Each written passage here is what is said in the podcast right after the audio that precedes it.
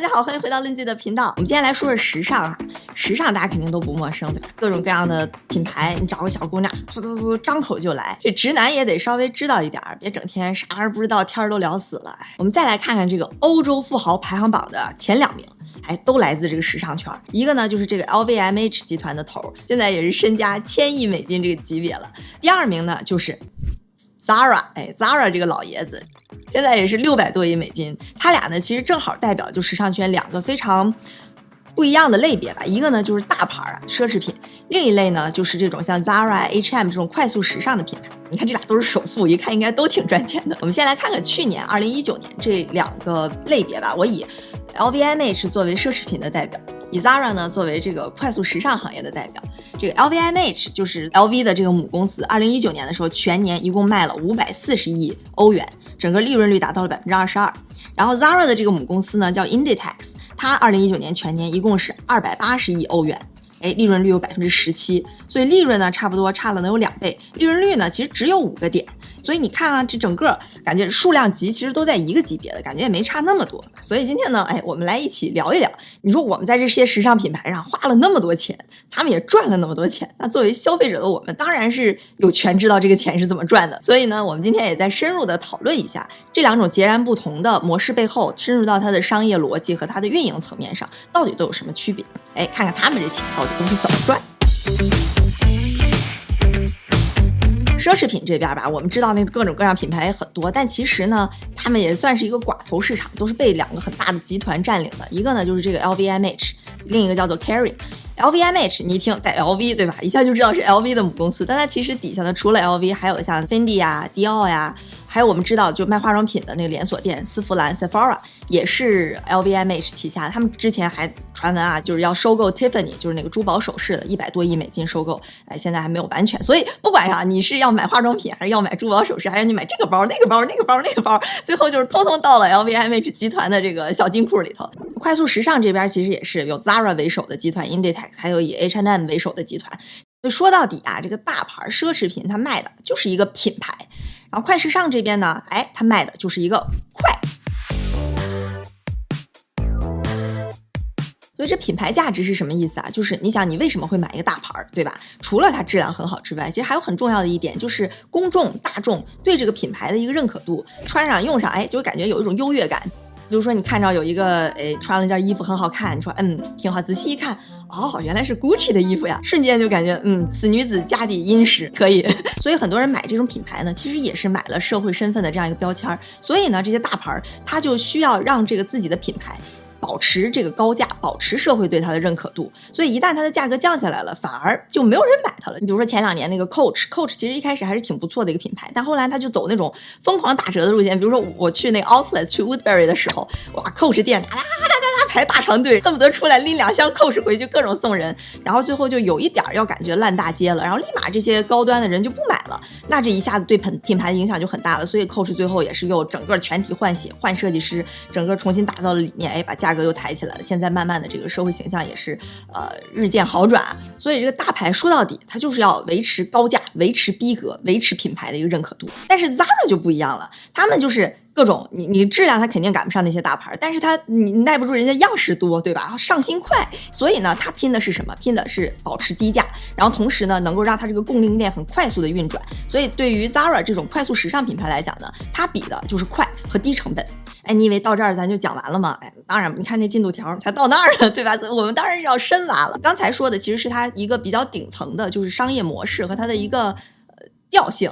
说到这个时尚产业，整个这个产业链啊，基本上就是设计、生产、营销，哎，然后售后，这整个链条下来，一般的公司基本上是得三个月到六个月。也就是说呢，一般一个品牌，哎，每年可能有两个季度，S S 就是 Spring Summer 就是春夏季，还有叫比如 A W F W 就是 Autumn Winter Fall Winter 就秋冬季，然后有一些品牌呢，每年会有四季。但是啊，Zara 就不一样了。Zara 它快到什么程度？它从整个这个环儿整个生产下来，快的话可能一个月就从设计就能上架到量产到销售到售后了。按照这个整个环儿做下来，每年能有一万两千件，一万两千个新品，是不是？总有一款适合你。所以 Zara 能做到这么大这么厉害快，其实是它很重要的一点。我们刚刚也说了，那些大牌它主要就是要维持品牌价值，对吧？那它在这个环儿里，他们到底都是怎么搞的？我们先说这个设计啊，设计其实正常一个衣服设计周期差不多是四周到六周，但奢侈品肯定时间要更长，对吧？因为它要精细，这个细致彰显逼格。你要这个奢侈品要的就是这个逼格，所以你看它在那画画画画，然后哪调整，对吧？所以一般时间都会更长。而且很多奢侈品呢，它每一季上新是要有一个 collection 的，collection 就不是设计一个了，还设计好多个，然后都有一些相应的元素，那整个设计周期就变得更长了。而且对于奢侈品来讲，这个设计师也是非常贵，你请一个顶级的设计师，因为其实很多情况下，这个品牌就有一个首席设计师，这个设计师的成败就基本上要决定了这个品牌能不能引领下一季的潮流。所以他们哎又是贵，然后时间又长。Zara 就不一样了，Zara 的设计周期要多久呢？几乎为零。哎，这怎么讲呢？你就不得不说到 Zara 是怎么起来的。一九七五年的时候，就在西班牙有一个十八线纺织城吧，Galicia。它其实第一家店卖的衣服就是那种跟大牌差不多的走秀款的一个仿款。结果哎，就慢慢就做的火起来了。所以呢，他就一直延续了他一如既往的这个传统。其实都没有什么特别知名的设计师，所以成本也很低。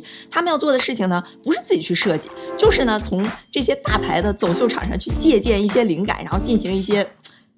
改造基本上改呢就把改的更容易生产一点。比如说，你看啊，这个鞋这是呃 Chloe 的这个款，Zara 改完之后呢，样子差不多，但你看它那些这个各种圆滑的那些角全没了，这样肯定更好生产。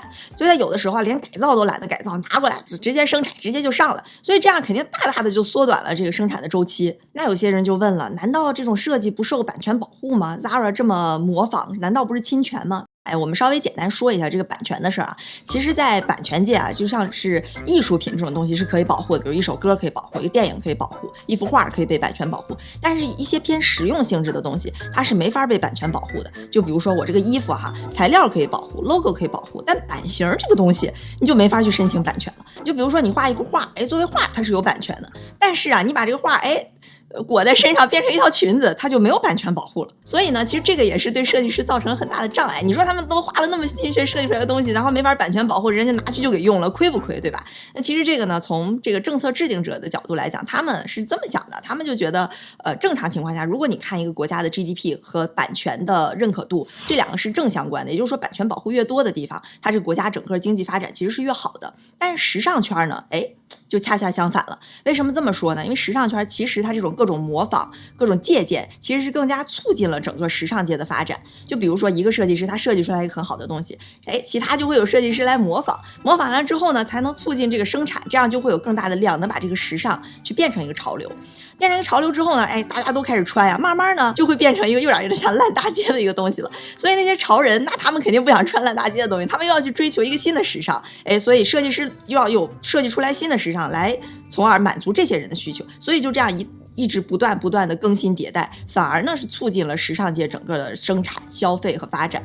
这也是为什么这个立法部门啊，他们就是说这种实用性质的东西更促进消费的这种，他们其实是不用版权去保护的。而且啊，Zara 在这个时尚圈里各种借鉴也不是什么这个秘密了，都基本上是圈内大家都公开的事儿。但 Zara 就是把这个事儿做到了极致，而且又极其之快的各种复制了整个的这种潮流，能让它第一成本又低，第二速度又快。然后我们来说说这个生产啊，你说这些大牌儿它贵，它首先它整个原材料材质肯定都是好的，你比如说。爱马仕，他要去做一个包，他可能弄个什么鳄鱼皮，你光原材料，你从非洲从哪弄个鳄鱼皮就得两千刀啊，这成本一下就上来了。还有，其实这些大牌他们一般用的材料都是什么真丝啊、羊绒啊、麻呀，都是这种很天然、很贵的材料，就不像 Zara 很多都是合成材料，这成本一下就降低下来了。再就是它的这个做工，一般啊，你看他们产地都是什么法国、意大利，就感觉那种慢工出细活的地方，一个老工匠，哎，一点一点一点。弄个十天半个月给你透视出来一个包，而且那种呃奢侈品很多，就比如说你的包坏了，都带编号的，直接把这个送回原厂，让原来的那个工匠给你再开始 给你修。首先人力成本就很高，第二呢慢工出细活，对吧？你要精细，那肯定都是哎手工做就会很慢。但是啊。Zara 就不一样了。首先，Zara 这个材料其实很多都是人工合成的，所以成本就可以大大降低。然后呢，你想，它每年要一万两千件新品，全球有两千多家店，它怎么能又那么大量的生产，然后速度又能那么快呢？所以其实 Zara 在这上面做了挺多调整。就我们看到很多生产服装的品牌，它是把厂设在亚洲的，就是东南亚一带，就大大降低了成本。但是其实运运输的速度就会变慢。说实话，我觉得 Zara 还挺聪明的，它呢就把它整个的商品分成两大类，一类呢我们把它叫时尚款。一类呢叫基本款，时尚款呢就是那种我们刚才说在设计环节不是吗？他从那种走秀场上，哎，能挖掘到很多灵感，所以针对这种呢，他就把这部分厂生产啊放到了欧洲，就是他那开始的十八线纺织城，然后还有像那个土耳其啊、摩纳哥呀、葡萄牙这种生产生产成本会稍微低一点的地方，就能保证速度非常快。基本上，哎，你看那走秀场刚走完，拿过来立马就放着就生产，第二天就 恨不得就要给你上架。然后就是这个基本款，基本款，你想它常年都在那放着，所以速度其实对他们来讲就不是最主要的，所以就要控制成本。所以他们这块呢，就也是把这个生产放到了亚洲。所以这样呢，哎，很聪明的把这个产品分了个层，就能做到一是哎成本能降到最低，第二也能保证该快的地方速度达到最快。插一嘴啊，我们说到它生产这个快，还有一个很大的好处，这个其实也能促进销量。为什么呢？因为我们最开始说，一般一个品牌一年两到四季，但是 Zara 它差不多一周快的时候啊，一周能上新两次。那上新你就想去逛一逛，对吧？你看我我之前上班边上就有个 Zara，所以 有的时候你下班哎没事，反正进去溜一圈呗，看看有什么新东西，也不贵，对吧？很好的增加了销售额。你看之前西班牙有一个调查，就说一般的品牌一年你可能一个顾客去两到三次，但 Zara 一年要去十七次。次呀，平均下来，你说说这这不都是销售额噼里啪啦就上来了吗？当然说了设计，说了生产，我们接着说说这个营销哈。你说说到营销，一般我们想到就是打广告，对吧？LV 也是这么想的，所以你看那些大牌奢侈品，他们会斥巨资在广告、在营销上。就比如说以二零一九年刚刚那个数字，我们看 LVMH 这个集团的年报，一共是五百多亿的收入，其中有两百多亿是花在了营销上，就百分之四十的广告成本。嗯，怪不得之前我们说广告那个产业是一个巨大的产业。然后还有很大的一块呢，就是这个走秀。走秀其实你想，一般人他是不去看那个走秀的，但是都谁去看？明星、设计师，对吧？感觉都是时尚的引领者，所以他们如果去了在秀场里做的很好之后，这些明星跟着穿，哎。潮流就带起来了，但是走秀其实花费也是不小的一笔钱。一般如果我们办一个小型的秀，差不多几百万人民币的样子。但是那种大型的秀，比如我觉得大家可能知名度最高的就是维密，走秀对吧？都是名模、超模，一个个感觉一堆天使在那儿。这种一秀，维密前两年一个秀差不多要上亿人民币啊。这么说吧，你买一个，假设你买个五万块钱的包，那其实这里边可能有两万块钱啊，都是花在营销上了。但你说这些营销真的就没有价值吗？当然不是了，因为我们刚才说这种大牌，它最主要的就是打。打造品牌的价值，那这些广告、这些走秀，其实恰恰就是在不停的树立它的品牌形象，打造它品牌的价值。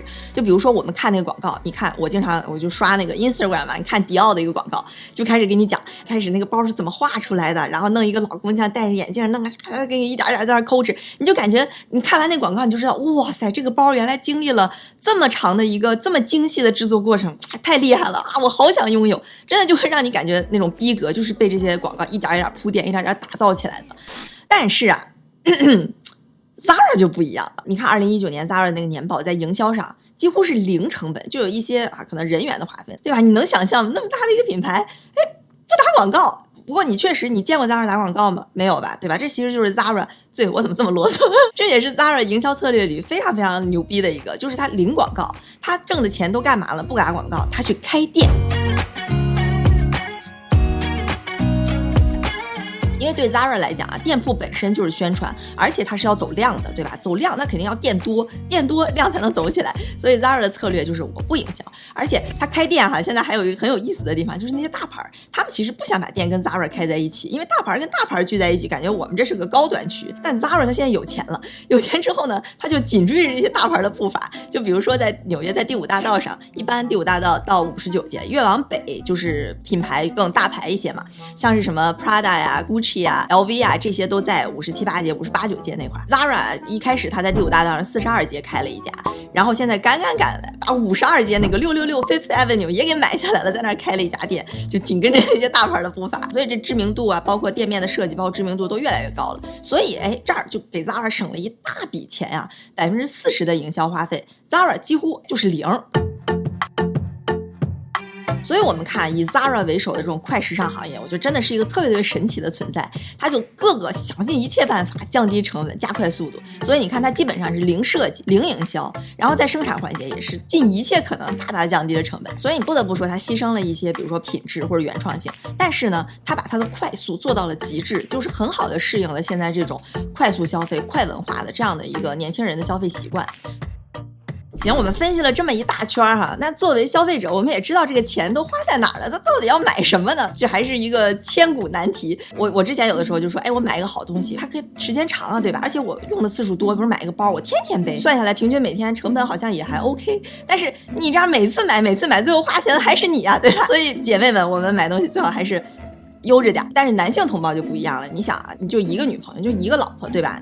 就就就没了就没了，所以该剁手时就剁手啊。好，今天就说这么多吧，大家千万别忘了关注，然后 like，给我一点做视频的动力。那今天先这样了，拜。但是 Zara 就不一样了，但是 Zara 就不一样了，但是啊，嗯，Zara Zara Zara Zara 就不一样了。